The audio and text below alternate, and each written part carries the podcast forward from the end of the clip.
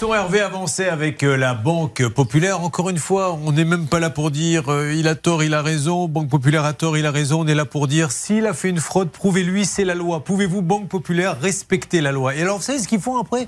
C'est qu'ils disent, pas forcément la Banque Populaire, tous, oui, mais il y a le secret bancaire. Pas pour le client.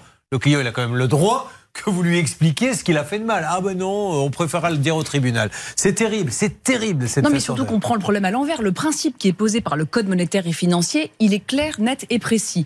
S'il y a une opération frauduleuse qui est faite sur votre compte, vous avez un an euh, pour informer votre banque, laquelle doit rembourser, point barre, Ouais. sauf fraude ou négligence grave. Et la banque, finalement, dévoie le, principe pour dire, euh, on part du principe qu'il y a forcément une fraude ou une négligence grave, et puis on verra après. Non, elle devrait déjà rembourser. Et si elle se Bien rend sûr. compte ensuite que euh, Serge est un margoulin, eh bien, elle l'attaquera. Ah, vous voyez, elle vous a tout de suite capté. Elle a compris du premier coup. Oui, mais c'est tellement bien dit. Ah oui. Allez.